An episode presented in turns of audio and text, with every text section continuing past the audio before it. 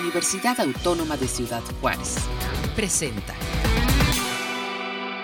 ¿Qué tal? ¿Cómo están? Bienvenidos a este espacio de la Universidad Autónoma de Ciudad Juárez. Hoy vamos a tener un tema mucho, muy importante y sobre todo con especialistas y quienes nos acompañan desde la división multidisciplinaria ya en Cuauhtémoc y vamos a hablar sobre un tema importante que muchas veces no es tomado en cuenta. De hecho, muchas veces no saben algunas personas que existe la sororidad académica en el área de educación. ¿Mito o realidad? ¿Cuál es esta es la situación? Para eso tenemos como invitadas este día a la doctora Claudia Teresa Domínguez Chavira, doctora en Ciencias de la Educación y maestra en Terapia de Juego y licenciada en Educación Primaria. Es miembro del Sistema Nacional de Investigación. Le hablamos del CONACIT, desarrolla las líneas de investigación e inclusión, autoridad interculturalidad y prácticas educativas. Y también pues le damos la más cordial bienvenida a la doctora Patricia Isla Salinas, doctora en educación, maestra en educación, licenciada en químico bacteriólogo, parasitólogo, desarrolla las líneas de investigación de interactualidad, estudios sobre prácticas educativas y educación y salud. Es miembro del Sistema Nacional de Investigación, también del CONACID en nivel número uno. Pues a las dos, muchísimas gracias por acompañarnos esta, esta tarde muy lluviosa acá en Ciudad Juárez, nos cambió la temperatura, comienza a bajar y bueno, por fin, por fin ya es, ya es agradable una, una tarde, pero ya saben que aquí en Ciudad Juárez se inunda por cualquier rumbo de la ciudad. No sé cómo estén en Cuauhtémoc, antes que todo, buenas tardes. Hola, buenas tardes. Sí, también, también nos ha llovido bastante. Está muy, muy bonito el paisaje, muy verde. Bueno, pues qué bueno que, que, que, nos dio, gracias a Dios, ya, ya llegó la lluvia porque tuvimos temperaturas con esta, esta situación que duró 40, 40 días con un calor intenso para, para todos los chihuahuenses. Bueno, pues vamos a entrar en tema, vamos a entrar de lleno a esta situación. Vamos a hablar de sororidad, qué es cuál es la situación, cuál es el significado. Yo lo entiendo como cuando hablamos de discriminación sexual, de actitudes eh, machistas en contra de la mujer, no sé, no sé eh, eh, de, qué manera se puede conceptualizar en la cuestión académica. Bueno, efectivamente, la sororidad es un, es un constructo muy actual, es un concepto que, que tiene muy, que es relativamente joven, que se ha venido haciendo cada vez más presente y efectivamente por ser un tema que se asocia tanto a la mujer eh, se les suele em, emparejar, por así decirlo, con términos como feminismo, como igualdad. Sin embargo, la sororidad, em, pues es un tema un poquito más eh, íntimo eh, en la mujer. Tiene que ver con aquella no hermandad, sino aquella conexión emocional, eh, una conexión de apoyo eh, entre mujeres y para mujeres. Dentro eh, de los, dentro, dentro de los apuntes periodísticos que hemos estado leyendo para poder platicar con ustedes y charlar y conocer un poco más del tema, hay una, hay una política mexicana e investigadora que se llama Marcela Lagarde. La sororidad dice ella que depende del concepto de fraternidad pero tiene como sentido la alianza profunda y compleja entre la mujer. Es un acto político de género entre mujeres que se reconocen como interlocutores. Así es, cuando eh, la doctora Marcela Legarda habla acerca de, bueno, que la sororidad es a la mujer, lo que la fraternidad es al hombre, es por el, bueno, el origen mismo de la palabra fraternidad eh, proviene de una raíz de eh, anglosajona del father, de, del padre, mientras que sororidad viene de, em, eh, de, hermandad, de, por, eso, por eso se asocia hacia la mujer específicamente. Dentro de, dentro de los conceptos que se manejan, a ver, no sé si, encaje en esta cuestión académica eh, el comportamiento machista del hombre hacia la mujer. Eh, vaya a llamarse en todas, en todo el tipo de actividad política, social, cultural, académica, de todo. Podríamos utilizarlo de esta manera y podrían estar, ¿cómo le podríamos llamar? Al disparejo entre el hombre y la mujer en, e, este tipo de, situaciones. Bueno, no precisamente. Este, el, em, el concepto de sororidad sí surge, eh, tiene sus, fundamentos, sus bases en las acciones feministas, ¿no? En las tercera, primera, segunda, tercera y ya cuarta ola del feminismo, en donde, eh, bueno, la mujer inicia por la eh, defensa de sus derechos, ¿no? Em, el, enfrentamiento en, en una sociedad patriarcal de eh, discriminación de género, de violencia hacia la mujer, violencia de género, etcétera, generó eh, precisamente este concepto que Marcela Lagarde eh, introduce en nuestro país. tiene el concepto tiene una una historia más antigua de, Marcela Lagarde, pero ella fue quien lo introdujo en nuestro país. Ella es una feminista muy reconocida y eh, diferenció lo que era el feminismo de la sororidad. La sororidad sí es una cuestión de, apoyo mutuo, de, es una relación entre mujeres. Como una hermandad. Una hermandad, pero tiene que ver con zonas juntas, ¿no? Con, con hacer eh, esa red de apoyo juntas que eh, finalmente repercute en las cuestiones políticas, sociales, culturales, etcétera. Ahora tenemos una, una investigación aquí eh, en, en, la universidad. ¿Cuál es el objetivo de esta, de esta investigación muy particular en toda la cuestión académica? Bueno, pues se pretende analizar la sororidad como desde una perspectiva, como un constructo, pero eh, utilizamos eh, al menos tres autores en los que basamos nuestra investigación. Uno de ellos es Bourdieu. Él habla eh, acerca del cuerpo y cómo se forman los hábitos, el famoso hábitus. y, y, nosotras analizamos el, la forma de em, generar una identidad femenina, primeramente en, a manera individual, ¿no? En cada una de, los, de las personas eh, y cómo se genera este hábitus a partir de su entorno, de su bagaje cultural, etcétera.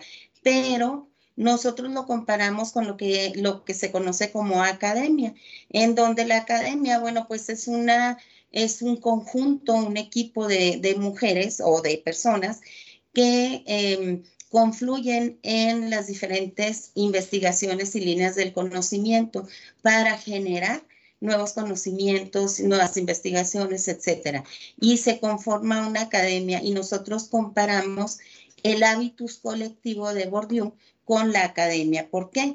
Pues porque genera em, diferentes em, percepciones dentro de este grupo y una de esas percepciones es la sororidad, ¿no? Como entre mujeres académicas deberíamos de eh, apoyarnos, ¿no? Mutuamente, deberíamos de empujarnos a, subir, deberíamos de eh, jalarnos hacia el éxito eh, compartido.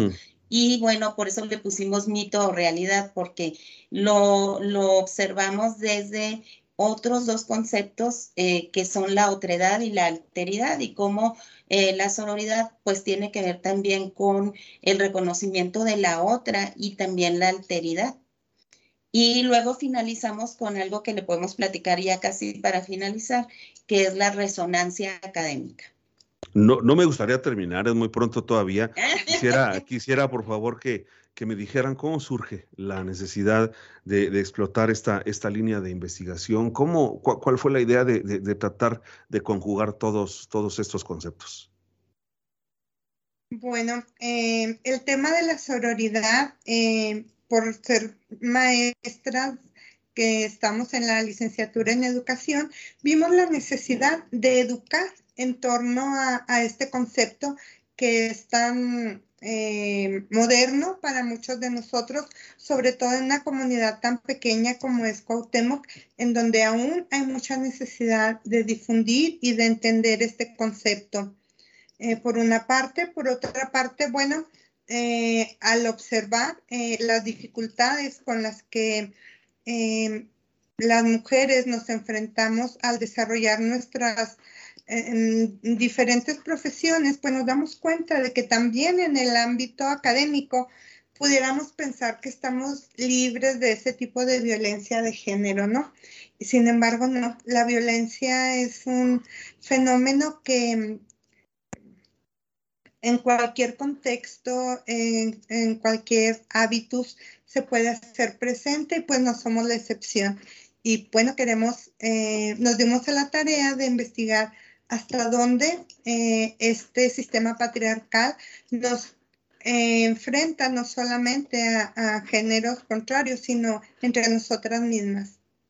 Ya nos explicó algunos, algunos conceptos de los cuales están trabajando, pero sí me gustaría llegar a, algún concepto clave en esta investigación de, como sororidad y, cuáles son los que se estén empleando en estos momentos. Lo, clave de esta investigación, ¿cuál sería y, qué esperan de estos resultados?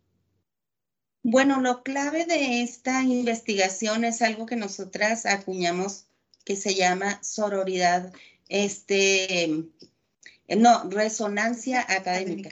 La resonancia académica eh, la comparamos como ese proceso en el cual eh, una vez que una académica inicia su investigación y inicia su, su proceso profesionalizante, puede eh, generar que otras em, eh, se, conformen como una red en donde eh, una apoya a la otra y ella apoya a la otra y esa a la otra y tal como las campanillas esas que colgamos en la casa, ¿no? Cuando suena una empieza a, resonar todas al unísono, a pesar de ser diferentes, de tener diferentes bagajes culturales, diferentes formaciones, diferentes líneas de investigación. Realmente lo que nos une es precisamente ser docentes y ser investigadoras.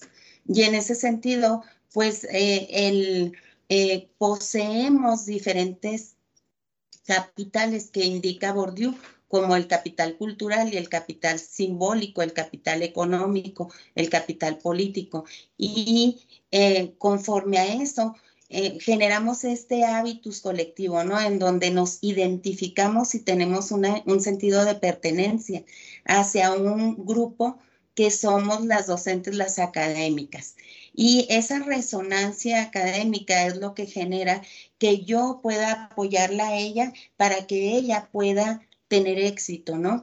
Que yo no me quede solamente con mi éxito, sino que pueda generar a todo mi alrededor, a todas mis compañeras, incluso a aquellas, eh, nosotros manejamos como la resonancia académica en la actualidad por la globalización, por eh, las, las, nuevas tecnologías, las redes sociales, puede generarse la resonancia académica, aun cuando no estemos en un mismo contexto, incluso aunque no nos conozcamos personalmente. Cuando hablamos de, de, sororidad, eh, nos vamos rápidamente a discriminación de género, a violencia hacia la mujer, pero también a unión entre mujeres, a sentimientos que son afines, afines como ya lo estábamos platicando en el inicio de, esta charla. Explíquenos, por favor, cuáles fueron los retos para elaborar esta investigación, con qué se encontraron en el camino para poder llegar a los resultados.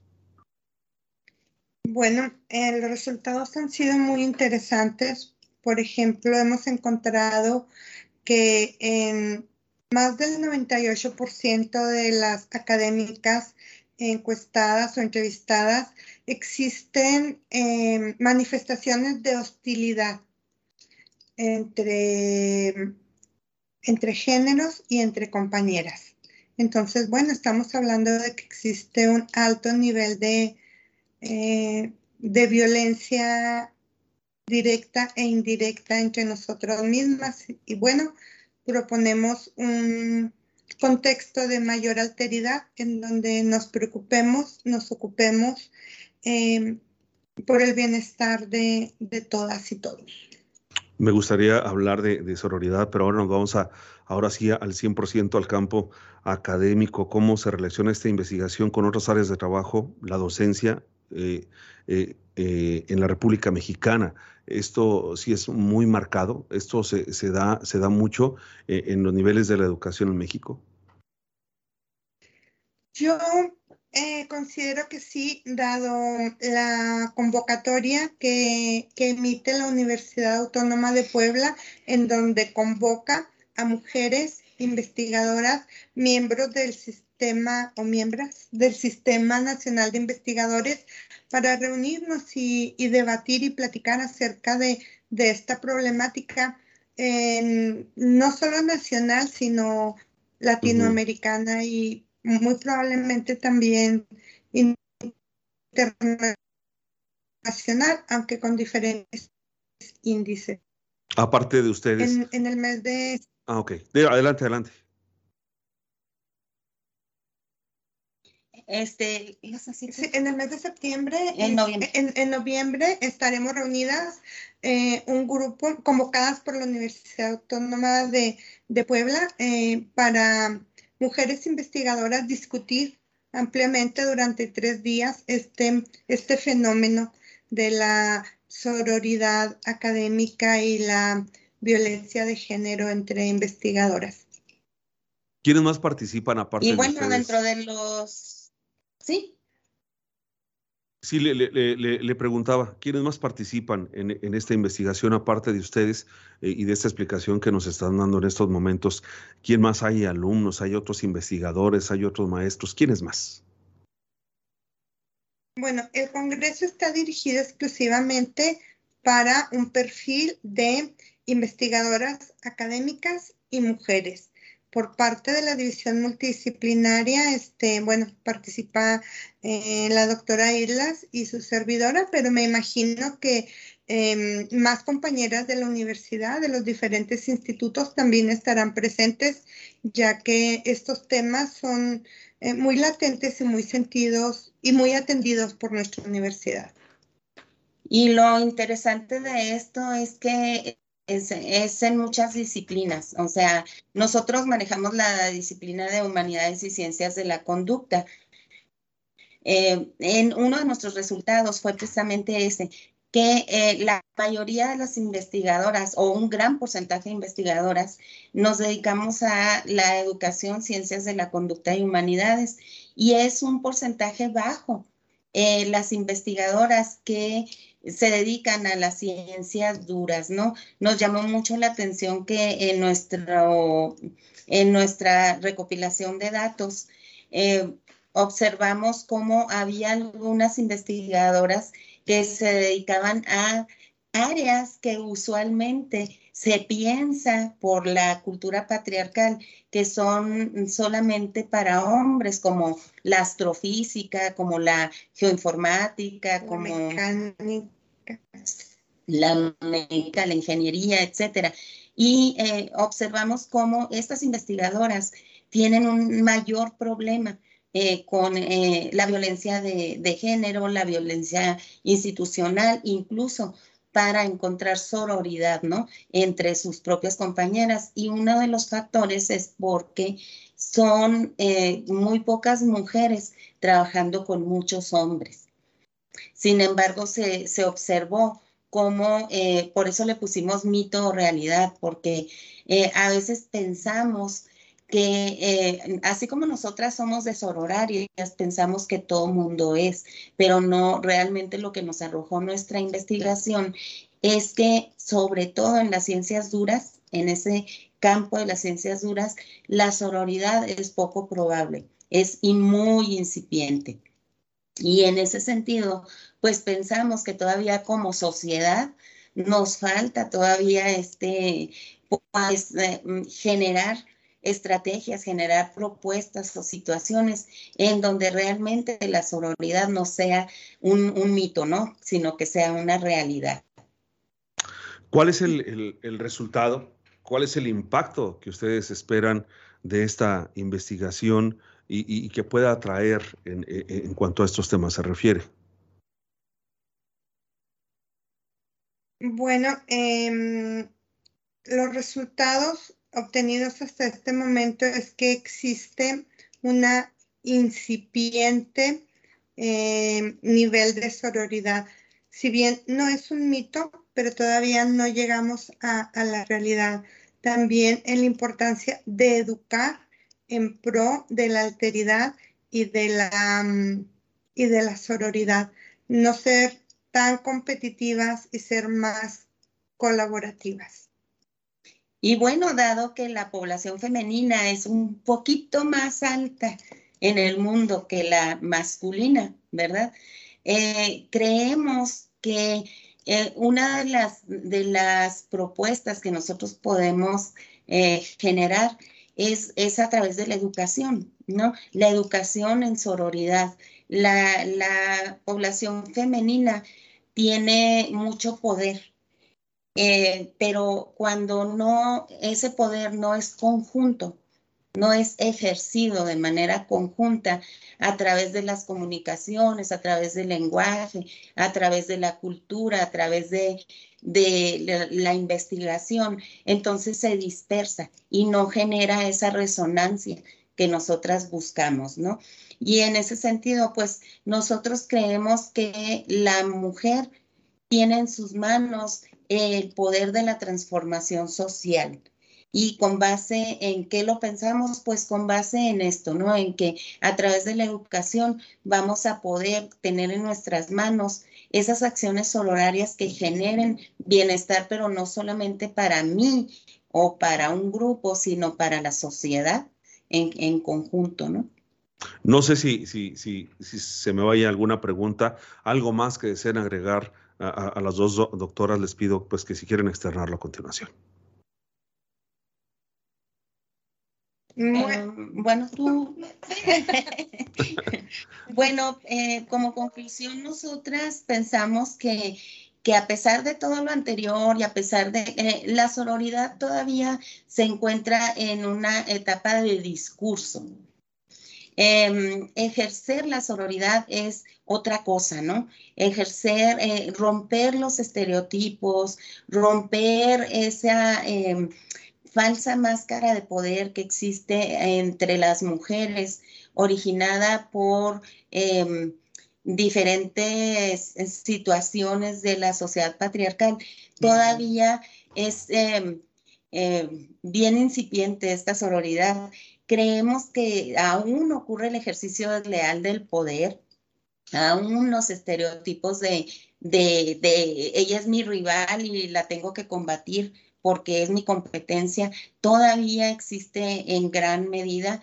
Eh, creemos que el imaginario social en las diferentes comunidades de, a nivel, vamos a hablar ya universitario o académico, es eh, eh, muy fuerte aún Creemos que eh, hay que combatir esto con educación y con trabajo conjunto para poder luchar contra la corriente cultural, ¿no? De no solamente de nuestro país, esto lo podemos mencionar en toda Latinoamérica y en todo el mundo. Es por eso que nuestra participación en el Congreso Internacional y, Latinoamericano de Investigación por Mujeres académicas, nos parece muy importante para llevar estas propuestas, ¿no?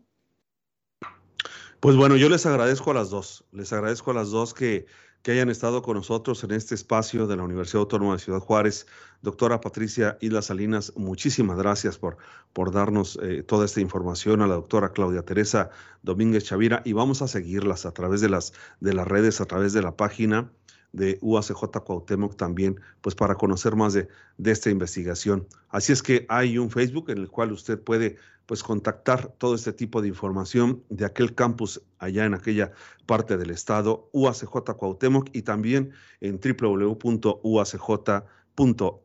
También muchas gracias por escucharnos a través de la radio Universidad en el 105.7 del FM allá en Cuauhtémoc. Gracias a la Universidad Autónoma de Chihuahua, que también nos abre un espacio a esta, a esta división. Y recuerden, pues aquí los estamos esperando. Aquí estaremos semana a semana para llevarle toda la información. Gracias a las dos, gracias dos, dos académicas, dos investigadoras que esta tarde pues nos, nos hicieron saber de esta, de esta información tan interesante para todos nosotros. Gracias, la mejor de las tardes. Gracias. Gracias a usted también. Gracias a través de Radio Universidad. Hasta la próxima. Este fue un programa de la Dirección General de Comunicación Universitaria de la Universidad Autónoma de Ciudad Juárez.